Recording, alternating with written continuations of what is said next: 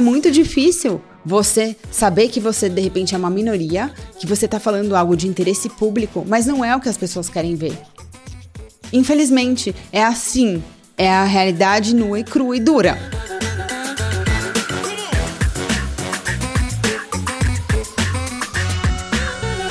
E olha só com quem que eu tô gravando hoje aqui, a Carolina Dostal, ela que é especialista em LinkedIn. E aí, Carol, tudo bom?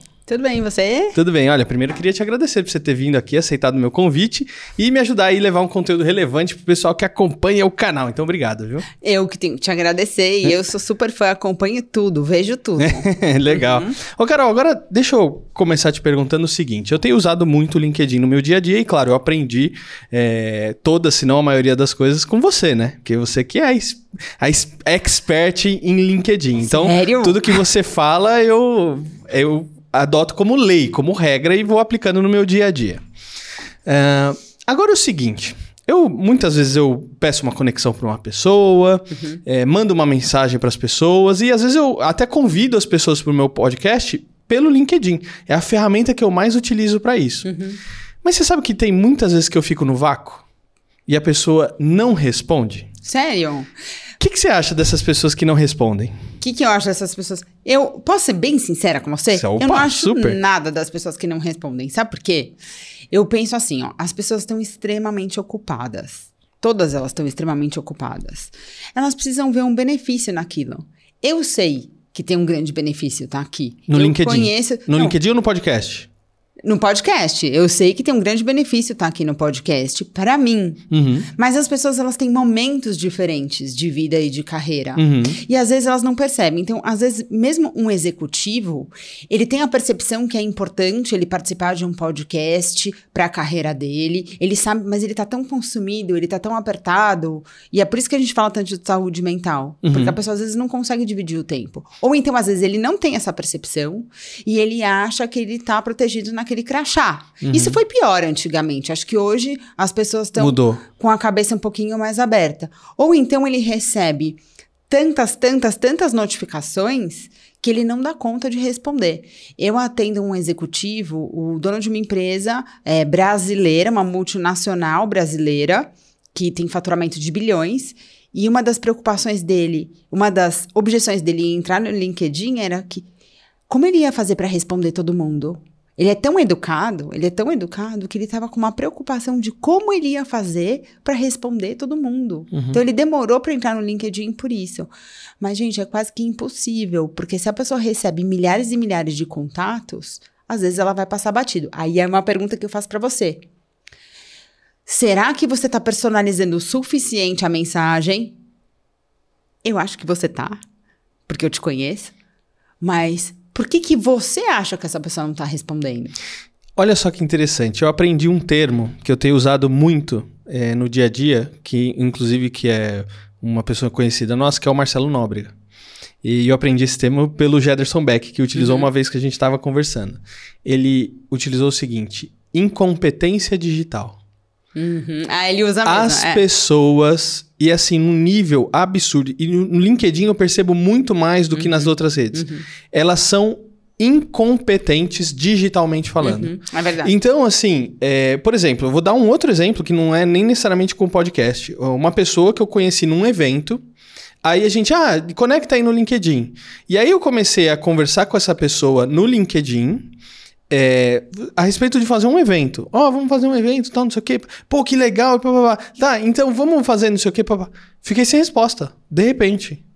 Mas... Não respondeu mais. Não, aí olha só. Aí eu falei assim, ah, sei lá, aí você pode imaginar várias coisas, né? Tá sem tempo, não tem interesse, uhum. não sei o quê, uhum. ok.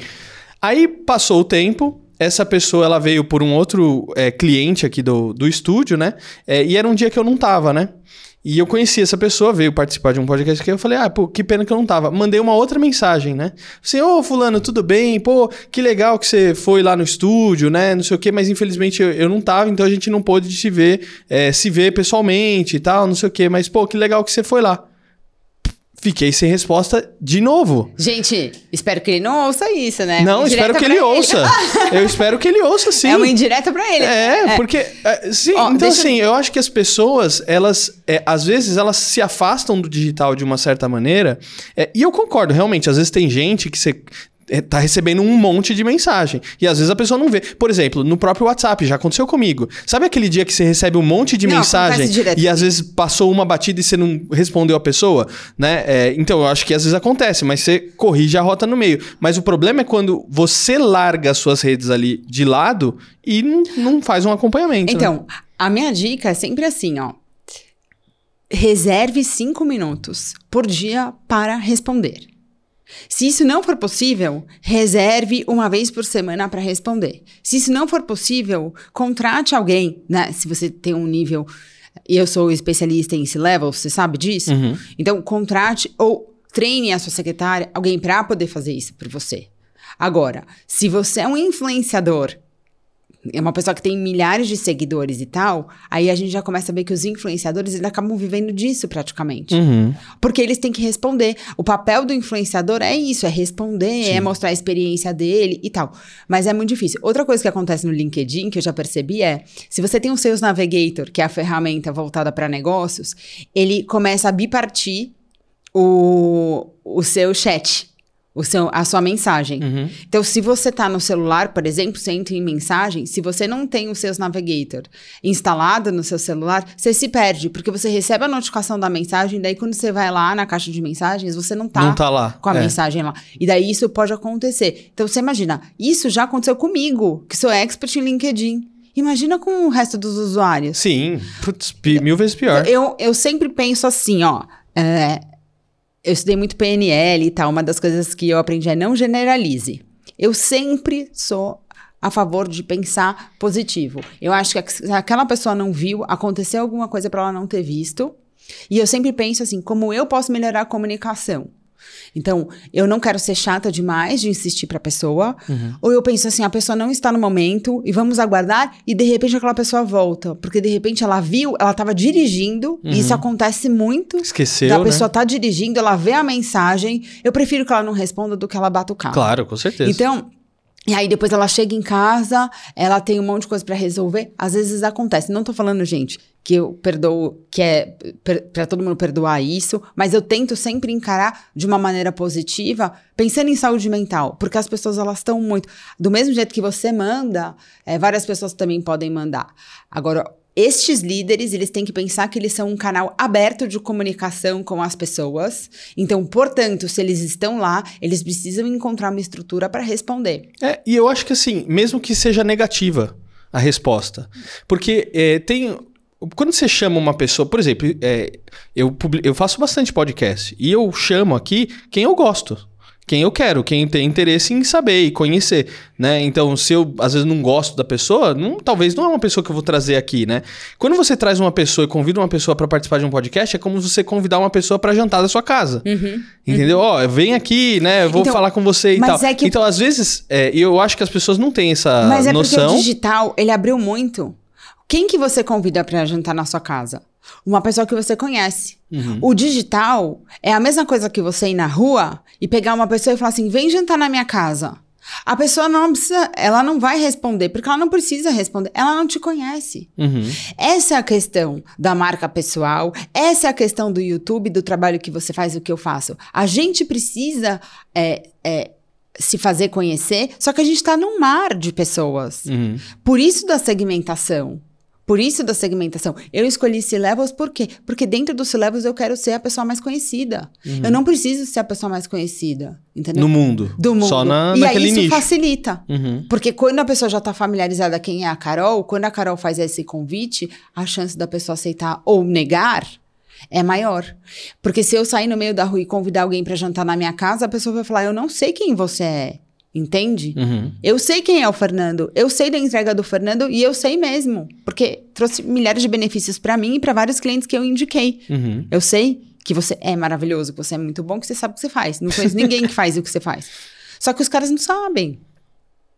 Entendeu? Ô, ô Carol, agora falando um pouquinho sobre LinkedIn, uh, tem algumas coisas que tá ficando um pouco chata. Eu não sei se você vai concordar ou discordar comigo. Quero saber, obviamente, a, Vou sua, concordar. a sua opinião.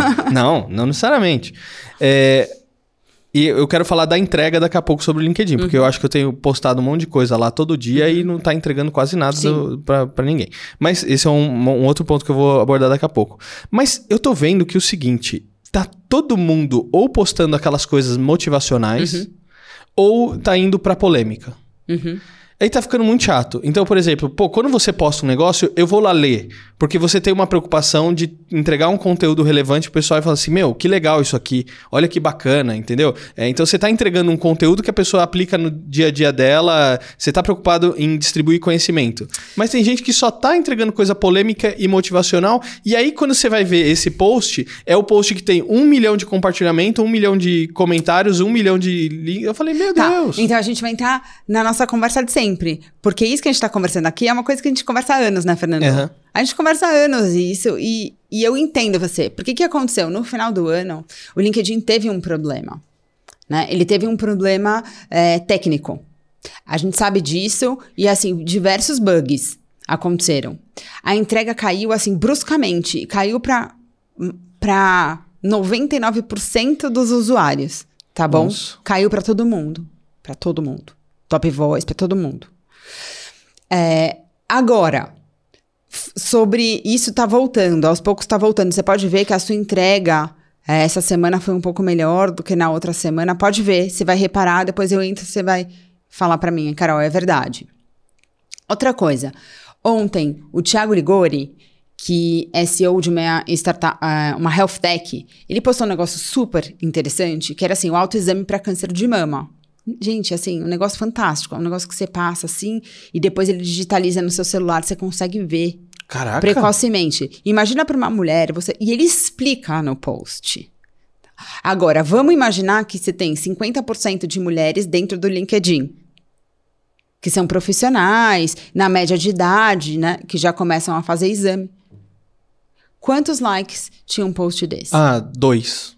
Entendeu? 16 likes. Ah, isso é um absurdo. 16 likes. Aí você fala assim: poxa, isso não é importante? É importante para as empresas, porque se você tem pessoas saudáveis, você tem uma diminuição de custo, você tem mais produtividade, você tem pessoas mais felizes e tal. E por que esse post não foi? Não, não dá para entender. Aí eu vou falar uma coisa para você que é importante, que é assim, a gente tem uma diferença entre interesse do público para interesse público. Este post é de interesse público. O que talvez tenha faltado? Ele fazer um apelo de interesse do público. O que essas pessoas fazem? Por que elas têm tantos likes? Por que, que elas se dão tão bem em números, em views? Elas fazem exclusivamente interesse do público. Entendeu? Então, quando você pega aqueles especialistas em carreira, que eles falam assim: você é dono da sua carreira, é, invista na sua carreira. Faz... Eles não estão nem aí, entendeu? Se a pessoa. Como que a pessoa vai chegar lá? Como.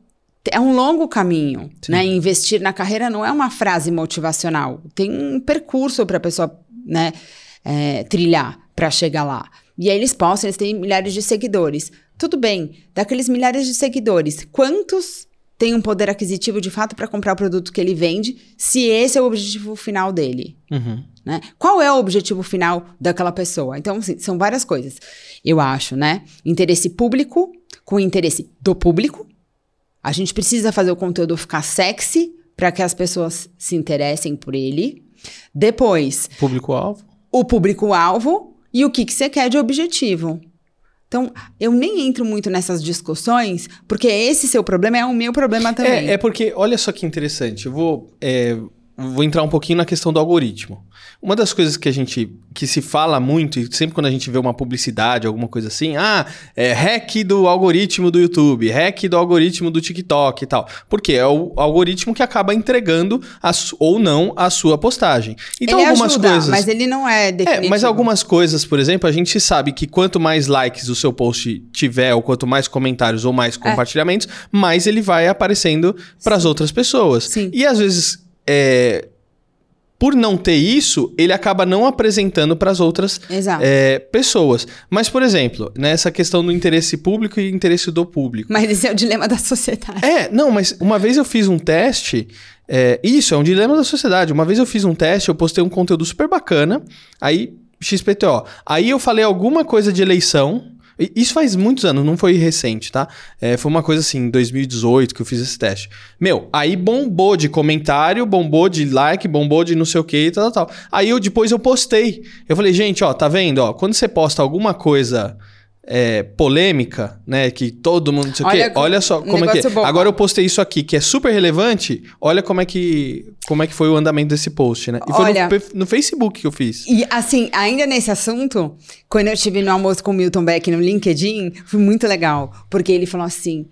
É, às vezes tem vários CEOs que eles querem, querem porque querem ser top voice, mas quantos CEOs você conhece que é top voice de fato?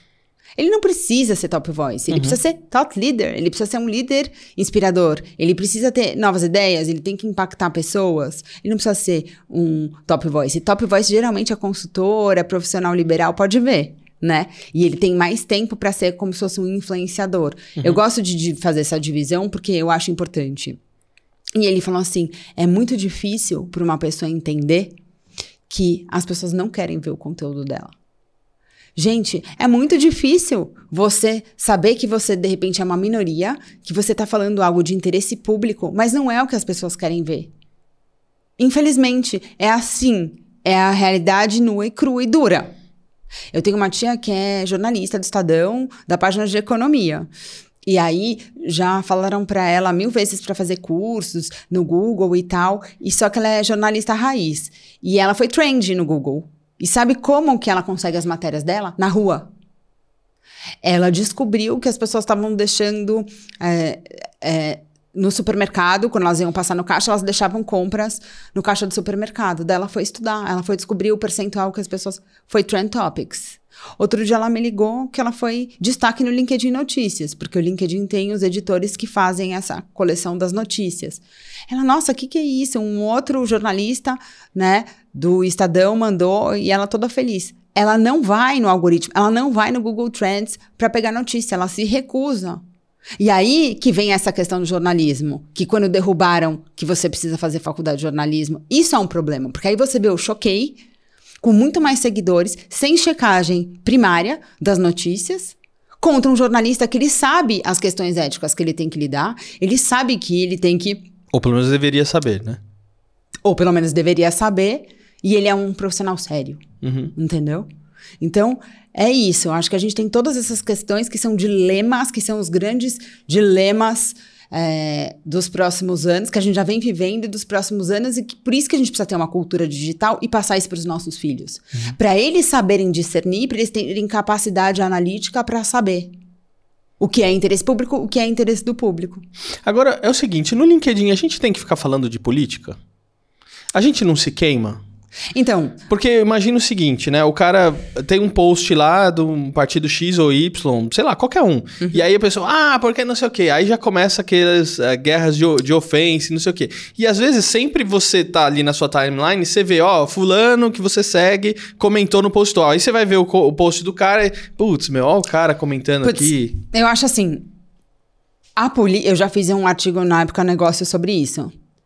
Tudo que afeta o ambiente de trabalho tem a ver com o LinkedIn. Então, se você for pensar, política afeta a economia, que afeta o mercado de trabalho, que, portanto, é, é assunto de LinkedIn. Só que as pessoas não têm maturidade, eu acho, talvez os brasileiros, é, até os americanos, né, não têm maturidade para debater e para lidar com diferenças. Então, antes da gente falar disso, a gente tem que falar de maturidade para lidar com diferenças. E mais do que isso, voltar na consciência digital, checagem de informação, fake news, isso é o que me preocupa.